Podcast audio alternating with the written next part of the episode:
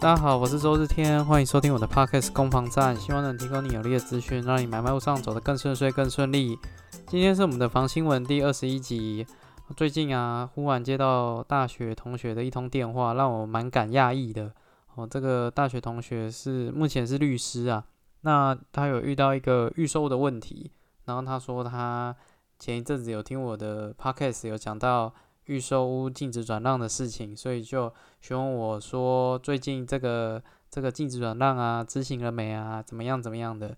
那我真的是蛮感到开心的啦，因为我没想到说这样的节目可以帮到我的大学同学，然后去解决一些问题。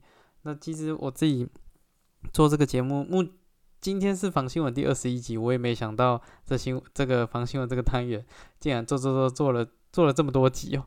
那我都在想说，这些题目会不会很生硬了？其实，因为这种这种，不论说是禁止转让啊，或者是前一阵子有在跟大家分享或讨论的那个税金的问题，我都觉得这种问题啊是没遇到没事啊，有遇到就是很严重的事，所以听起来其实离距离距离的距离感很远呐。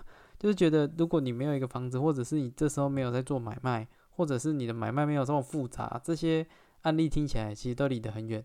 可是，可是这个房地产就这样，就是如果你今天遇到一件，你你就永生难忘了。哦，这个有一些那个税金啊，差都是差十几万、二十几万。如果你今天因为政府，呃，因为你自己的，比如说户籍的这个移动，哦，你比如说你买了一个新房子，然后你把户籍迁到新家，啊，导致你的呃从后退税没有办法去使用，然后要。要原本可以退二十几万的税，结果变成不能退，那我相信你大概一辈子都永生难忘了。哦，就是 会觉得天哪，这个问题怎么会产生这么多的衍生税金上的的疑虑哦？那如果相反的，假设今天呃，因为专业的房仲给了一些建议哦，导致说土地增值税可以用自用，然后省了三三十几万的税金，那这个也也会永生难忘啊。所以。这种东西，可是这个都要到那一端哦，到这个要房地合一的报税，或者是土地增值税的报税那一端，才会发现说，哦，原来这个知识是有用的。所以这个也是，也是在做这个节目的时候，我在心里在思考的事情啊，是要继续走这种专业路线啊，也许真的能帮到一些人，遇到一些特殊的问题的时候，可以给一些建议啊，或者是可以怎么做，避免一些风险，还是说应该走这个比较大众化一点呢？像我自己本身很喜欢听那个新资料夹瓜吉的，或者是那个法律白话文运动哦，法科电台，我觉得这些他们都在讲一些逻辑跟概念的时候，都还蛮浅显易懂的。那但是，嗯，就这个当然就涉及到说我自己对于这个攻防战的的定义为何了。那在还没有新的刺激或者是想法以前，可能还是。希望说兼具这个专业的的部分在里面，那真的是希望能解决到一些问题。那如果呃没有遇到这些问题，那你就听听房新闻吧，因为房新闻都是讲一些时事的。好，那如果这样子都也可以大概了解一些有趣的新闻啦，就听听好参考。这个是前言想跟大家提到的一些一些事情了。好。那我们这个废话不多说，我们就开始这一周的房新闻哦。今天一样跟各位分享三则新闻。那第一则的话是，呃，房父亲房产被房仲贱卖四百五十八万，五个月后七百一十五万转手。哦，这个案例是讲到说板桥的一个公寓，在一百零诶，在二零二零年的时候啊有成交，然后后来。过了过了大概五个月之后又转手，那价差差了两百多万。这个屋主有出来现身说法，因为他觉得他被房仲骗了，所以呃房子被贱卖。那这个后面有一些事情可以做讨论，等一下会会谈到。那第二个要分享的是说新北市的法啊法拍数量减四成最多，呃这是讲到说那个法拍的。全全全台湾的数量，然后最近的话，法拍数量非常非常的少，那这个会不会是一个指标呢？啊，那这个指标代表的含义是什么呢？哦，这个等一下也会讨论到。那第三则则是谈到这个江宏杰啦，哦，福原爱这个桌球前桌球令人称羡的这个很很很厉害的夫妻档，我不知道这个这个应该怎么样去去形容啊。那当然这是钱啊，因为最近最近也已经办完这个离婚的这个程序了嘛。那要讲到说，呃，就是他们有在高雄，其实有买了一个房子。然后据说赔了七百多万哦，那后来把它卖掉了哦，这是在高雄的一个三千九百多万的一个豪宅哦的一个事情。那这会涉及到什么样的一些法律问题，或者是一些实物上面的问题呢？那等一下也会讨论到。好，这就是这个三则新闻。好，那第一则这个贱卖的事情啊。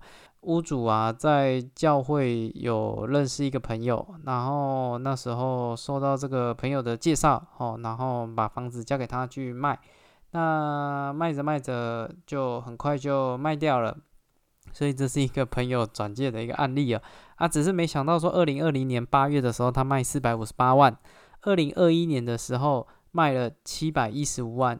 价差两百五十七万以外啊，它的平数从十五平多变成十八平，所以在这个屋主的观感认知里面，就觉得这个阳台可以补灯的这件事情啊，你老早就知道了，然后但是你没有跟我讲，然后卖给别人之后，卖给别人，别人又再去补灯，等于说一个双重的一个打击啊。那这个阳台补灯这个案例蛮特别的，这。这个板桥的公寓，它补登了三平多，其实蛮多的。它总共也才十五平，这样子也占了增加了百分之二十，哎，哦，蛮多的呢。那等于说总金额也增加百分之二十，其实是蛮蛮蛮蛮可观的。那首先要提到的是说，什么是阳台补灯呢？因为在比较早期的公寓的房子啊，它的阳并没有这个阳台属于附属建物登记在权状里面的概念，所以会导致说，可能你其实是有阳台的，但是但是你的政府那边的资料是看不到阳台的，但是你还是有这个阳台的使用上面的权利啊，而且是专属部分的使用权利，所以。这个就有这个可以去做补登哦，补充登记，把这个阳台补登回来，看你少几平，就把它登记到你的的建物测量，哎，登登记到你的权状里面了。哦啊，这个是只限于比较早期的房子，像台北市的话，大概就是一九七三年哦，五十年前，五十年前才会，那时候的法规没有这么完整哦，所以台北市你必须要在五零五十年以上的才有可能会有机会，因为。一九七三年以后啊，比较完善了，所以你就会比较看得到到底有没有阳台这件事情那好，如果假设你没有阳台，你就可以去做，也许可以做这个补灯的事情。那程序上面你要去申请这个竣工图。那竣工图上面呢，如果呃竣工图是就是这个房子完工之后啊啊长什么样子，它有画成一个竣工图，然后在政府那边做背书。好，所以你竣工图上面如果假设你的房子实际上是有阳台的，可是你竣工图上面看到没有阳台，那就有可能哦，可以去做补灯的动作。所以，如果你要确定你现在在住的房子能不能有阳台补灯，你先看你有没有阳台哦。为什么是为什么要先看有没有阳台？因为像如果台北市啊，你要补灯的话，他会派人来实地稽查，然后如果查到说你的阳台已经外推出去了，你就没得补灯了。哈，所以如果你要你要补灯，你要先确定一下你人在哪边哈。只只基本上只要出了台北市规定就不会这么严格，像像新北市的话，可能就是用用图去对一对而已，他不会派人来实地稽查。所以你第一件事情，假设你要补灯，你先看你有没有阳台啊，啊看得出有阳台之后，你再去申请竣工图。那如果竣工图上面看不到这个阳台，那我们就可以讨论看看说是不是有机会可以补灯了。哦，所以。这大概是补灯的一个简单的判断方式。那当然，在那个图上面其实也会有那个距离，比如说你们家多大，它都会用，它是用公尺为单位去丈量你们家的那个大小。所以你看建物测量成果图或者是竣工图，都可以看得到你们家大概多大。好，那建物测量成果图这个比较好调，竣工图就要特别跟政府机关去去调那个图啊。好，所以。可以从这个图先去看看到底有没有机会。那这个案例呢，就是既然能补登成功，那代表其实那那应该是有调资料就会查得到了。只是说补登有没有算是房仲必须告知屋主的义务？嗯，这个有待商榷，因为并补登这个事情，就就我的观点，我认为它并不是在房仲的这个中介义务范围内。我怎么知道能不能补登？能不能补登是 政府的事情，这个不是我房仲能决定的。啊，你说以我的专业，我能不能知道补登？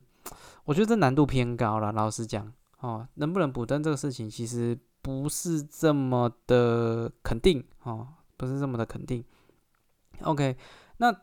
因为这个阳台的三平多的差距就有个价差嘛，所以这个屋主就会想对房仲去做一些主张。只是这就涉及到第二个问题啊，就是如果你要去主，你要跟房东主张这个价差跟你这个房仲的疏失或者是故意有关系，那要怎么主张呢？那实物上面最常见的就是想去告房仲诈欺啊。我常常在我的有生之之年呢，做房仲期间也常常听到说屋主会讲说啊，我要告你诈欺。嗯，诈欺要成立的话，其实比想象中的来的复杂。他必须要施以诈术哦，陷于错误哦，这些都要有成立，然后还要有这种伪造虚构的事实来骗你啊哦，这些都要有才会才会有机会成立这个诈欺的罪名啊。那只是你要举证说，呃，你的阳台没有说明是是虚构的事情。或者是你有不法所图，我觉得这个在举证，他没有这样做啊，导致这样的结果，然后产生你的你的这个财损、财产损失，我觉得这难度都很高。如果今天是下跌呢？如果房价是下跌呢，那能成立吗？那如果是上涨，涨到多少算诈欺呢？你这个这个损失跟这个房仲的义务，这到底关联有多大？我觉得这个难度其实蛮高的了，所以。在这个新闻里面，他也说，对方就就就跟跟他讲，当他跟那个房东就说，哎，你当初怎么怎么这个房子不赚两手啊？怎么会这样子啊？去跟那个房东对峙的时候，房东就说，啊，我你去狗啊，你去告啊！如果你你你告得赢，你就去告啊！啊，这这这这讲难听点，确实是告不赢啊，哈哈，所以才会最后这个事情。才会走到新闻媒体嘛？如果告得赢，就就就可能就不会走到这边了。所以，如果今天真的要去主张，真的很困难。我这边能给的建议，只能说，呃，真的要请做功课了。像像这个案例里面，这个屋主是比较弱势的，他他那时候签委托，好像人还在戒毒所，就是可能过得比较辛苦了。哦，那在那时候在戒毒期间认识了这个这个教友。然后有有房子处理，到最后处理这个这个是他父亲的留给他的房子，也不是说留给他他父亲的遗产呐。所以，嗯，我只我只能说，真的要多多听多看呐，多询问，我不能只听片面支持。如果你听了，你觉得他讲的很有道理，那你可能也多问几个人，也没什么坏处了，就跟。就跟有时候看医生也也蛮像的，然后这个医生说啊，你这样绝对没有办法，一定医不好。可是也许问着问着，会有每个人都会有受限到一些知识上面的这个边界吧。你你能知道的资讯就这么多啊，有时候真的有一些事情不知道了。哦，所以这个案例大概大概是这样，真的要做点功课啊。如果不然你有问题，你可以丢到这个。攻防战的这个 FB 上面哈，如果你提问的话，我能回答，我也会尽量回答。OK，好，第二个第二个新闻哦，这个法拍数量减少哦。那我先讲一下这个法拍的的概念哦，就是法拍有几个原因会进到房子会进入法拍哦。呃，首先跟银行相关的，包括像信用卡欠缴啊、房贷欠缴，或者是你这个。这这这两个比较多了，或如果希望你欠钱嘛，你欠银行钱还不出来，银行就法拍你的房子。第二种跟私人相关的啊，比如说是欠管理费啊，你管理费一直欠缴，你也有可能会被法拍啊。那那还有私人的话，还有私人借贷哦，假设是那种二胎的设定啊，或者是有金钱往来关系啊，那钱还不出来，也可能会被法拍。第三种欠税，欠国家的税。哦，你有一些东西该缴的没有缴啊，那政府拿不到钱啊，那就从你的房地产上面去着手。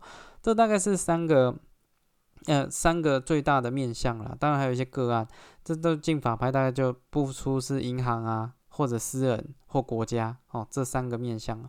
那只是像这个案，这个新闻讲到是说法拍数量节节节节的减少。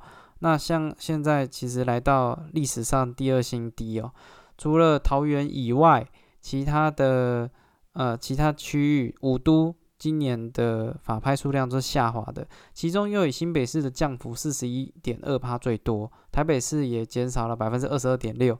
那他用这个新闻去带到说啊，法拍数量很少啊，可能市场状况很火热啊。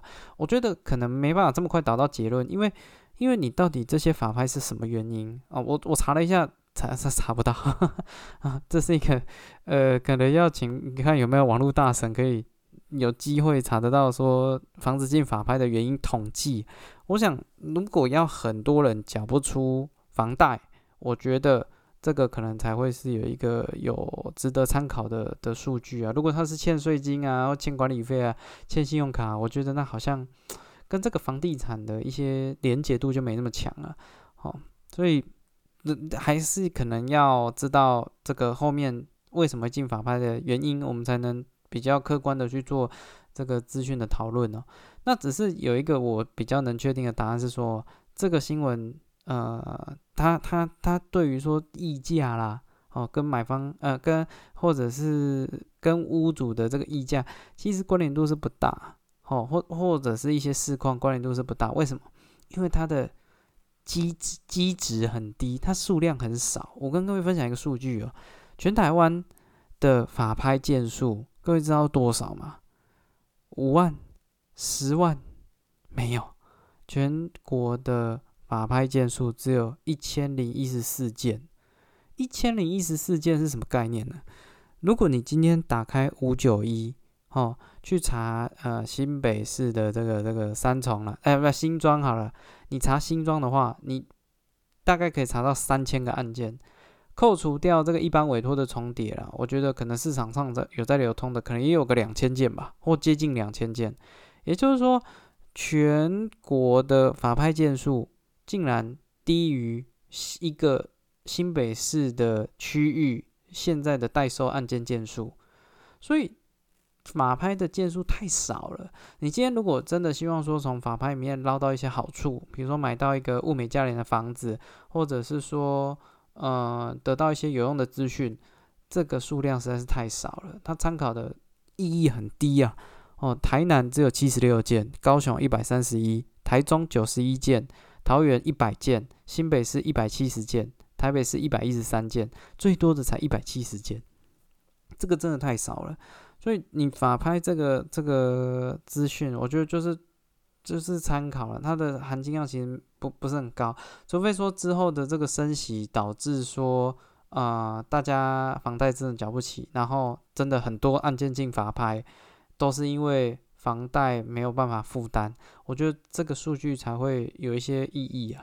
那当然你，还会涉及到说贷款的金额多跟少了。如果如果整体来讲的话，其实房贷的金额不是很高，或者是大家还款能力很够，都也会影响到这个数据哦。哦，所以这大概是我对法拍的这个新闻的一些看法，提供大家做参考。OK，好，第三者哦，这个这个江宏杰跟福原爱啊。哦，最近呃，女方好像有新春天的吧？啊，有新恋情产生了。我们今天不讨论这个花边新闻，我们就只讨论有关于房子的这件事情啊。呃，它这个里面呢，它去年十月好像就发生原因了。那今哎，去年十月好像要成交了，但是今年一月才发生移转，那可能是共同持有的问题哦。因为我们在呃。通常有时候会夫妻，不是说是情侣啦，或者是夫妻啊，哦，为了这个彼此的未来，有时候房产会登记在共同持有的的情况啊。那共同持有可能，如果你今天要买卖的话，那你就要得到另外一个人的的的，不论说是授权或者是同意啊。那这个案例里面，可能就是因为女方在在日本嘛。所以海外授权可能会需要一点时间，那这就涉及到说，到底夫妻共同持有一个房子好不好？我觉得这首先要先讨论说，为什么这样做？通常会共同持有，就是希望说未来啊彼此之间都还能保有这个房子持有的一些权利啦。哦，也就是说，这个出发点应该是基于说保障双方的权益，我觉得主轴是这样。那你说今天用共同持有一人一半的这个方式的话，能不能达到保障的权益？我觉得可以，但只有部分。为什么这样讲？因为如果你今天呃一人一半，你其实会有衍生到一些一些问题啊。像像好，假设我想卖，那但是我另外一半不想卖，那这个就就会先卡到啦。哦，就会就会涉及到说，因为大家可能都是五十趴，哦，也没有办法办法说谁比较大谁比较小，因为其实。根据土地法三十四之一条，如果你的持分超过三分之二的话，你是可以自己决定的。可是通常夫妻情侣都一人一半，那这个就没办法，所以你会卡这个点呢。好，那还有的话是那个增值税，如果你要用一些优惠的税率，你如果要整个房子都用，因为大家都是持有二分之一，你可能都会把两个都用掉。哦，你如果增值税要整个房子都用自用，你会把夫妻两个人都用掉，那未来一生一次的权利就两个人在这个这次的买卖里面都用掉了。那还会涉及到说贷款的条件哦，因为你共同持有，有时候贷款条件会比较差，他会觉得你是可能一些原因哦，所以会会你的贷款的成数啊、利率啊，可能不会像登记一个人来的这么好。那这个那这样共同持有如果问题这么多？那是不是我不要共同持有？有没有其他方式？那当然也有很多的方式啊。哦，只是如果你今天不是共同持有啊，为为什么有些人会选择共同持有？它其实也是最能保障你房子拿到一半的这个这个权利的方式啊。我为什么这样讲？通常如果夫妻啊有在婚后有一个房子啊，大家的概念都觉得说啊，如果今天离婚了，那这个房子就是一人一半。啊，这句话只有对部分而已，因为如果你是法定财产制，在没有特别约定的情况下，台湾的婚姻走的都是法定财产制，那他有的只有，如果假设今天走到离婚，哦，你当然要扣除婚前财产跟赠与的财产，啊，这些等等的，扣除这些之后，双方对彼此多，嗯，少的可以对多的有一个请求权，哦。那也就是说，假设先生很能赚啊，哦，先生比如说年收破千，然后太太太可能年收是呃两百，哦，那在在这个情况下，那太太就可以对先生去做一个有一个请求权，可以去做做主张。那问题来了，房子一人一半这个事情跟这个主张有没有关联？不见得有关联，因为房产那个最终还是会化成。它它转换成一个金额嘛？如果你那个房子登记的是太太的名字，好，而且甚至可能是先生买给太太的，那你原本我们刚刚讲的年收入一个两百，一个一千，可是那个房子可能两千万，所以反而变成说，搞不好是先生对太太有请求权哦，哦，因为那个房产假设是两千万，那你等于说先生哦只有一千万，然后太太是两千两百万，那反而是。先生对太太可以去做主张，也就是说，你没有规定说是你婚后的财产是一人一半，是你的总共的财产对比对另外一方低的对高的有一个请求权。那这个房子会换算成一笔金额之后，再并进去去做讨论啊。所以你说房子是不是绝对一人一半？没有哦。只有在共同持有的情况下，这一人一半才会天经地义。如果今天不是共同持有的话，那到时候还要看你的婚婚姻是采什么样的财产制，再决定你怎么去分这个房子。所以这个不是直观上面的一个问题啊。呃，那那到底共同财产就这个共同财产制，哎，跟着呢，共同持有到底好不好？我个人还是倾向不太好了，因为刚刚我觉得是弊大于利。那如果你真的要保全你的一些权利，那我还是如果之前有听我的节目，他会讲到你去做限制登记就好了。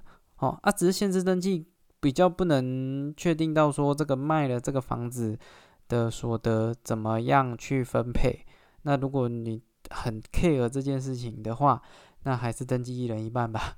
如果你很 care 卖掉这个房子到底钱怎么分，那我还是会觉得一人一半是最简单的，不然其他的话可能都会需要做一些讨论，会有一些变因在里面啊，会导致说可能这个房子会最后可能会变成七三分，或者是呃八二分，不见得会是一人一半，呃，会到时候会变成卖掉多少钱，看怎么分。在实物上面有那种很极端的案例，就是呃先生很爱太太嘛，然后赠予给他一个房子，啊，然后债是先生在背，那后来结果离婚了，然后太太就是主张说那个。不动产是先生赠与给我的，那如果是赠与的话，就不会在这个法定财产制的讨论范围内，然后结果就变成太太得到房子，啊先生得到债，得到那个房贷，对吧？然后就这就是一个很极端的案例啊。那你说啊，那我房贷可不可以要求对方要要给付一人一半？不好意思，没有，你的这个共这个财产制里面哦，只有包括财产的分配，并不包括债的分配哦，所以。这个是很尴尬的一件事情啊，实物上面最主要还是看你当初的出发点是什么，然后再决定怎么做。OK，哦，那以上是这一周的这个房新闻三则的房地产新闻分享，那也希望你会喜欢。啊，这个节目目前还是会走的这个比较哈扣的路线呐。哦，那自己也会做一些调整。如果你有什么意见或想法，希望你可以在 FB 上留言，哦，打这个攻防战或周日天都可以找到我。那也谢谢你收听我的节目到最后，祝你有愉快的一天，拜拜。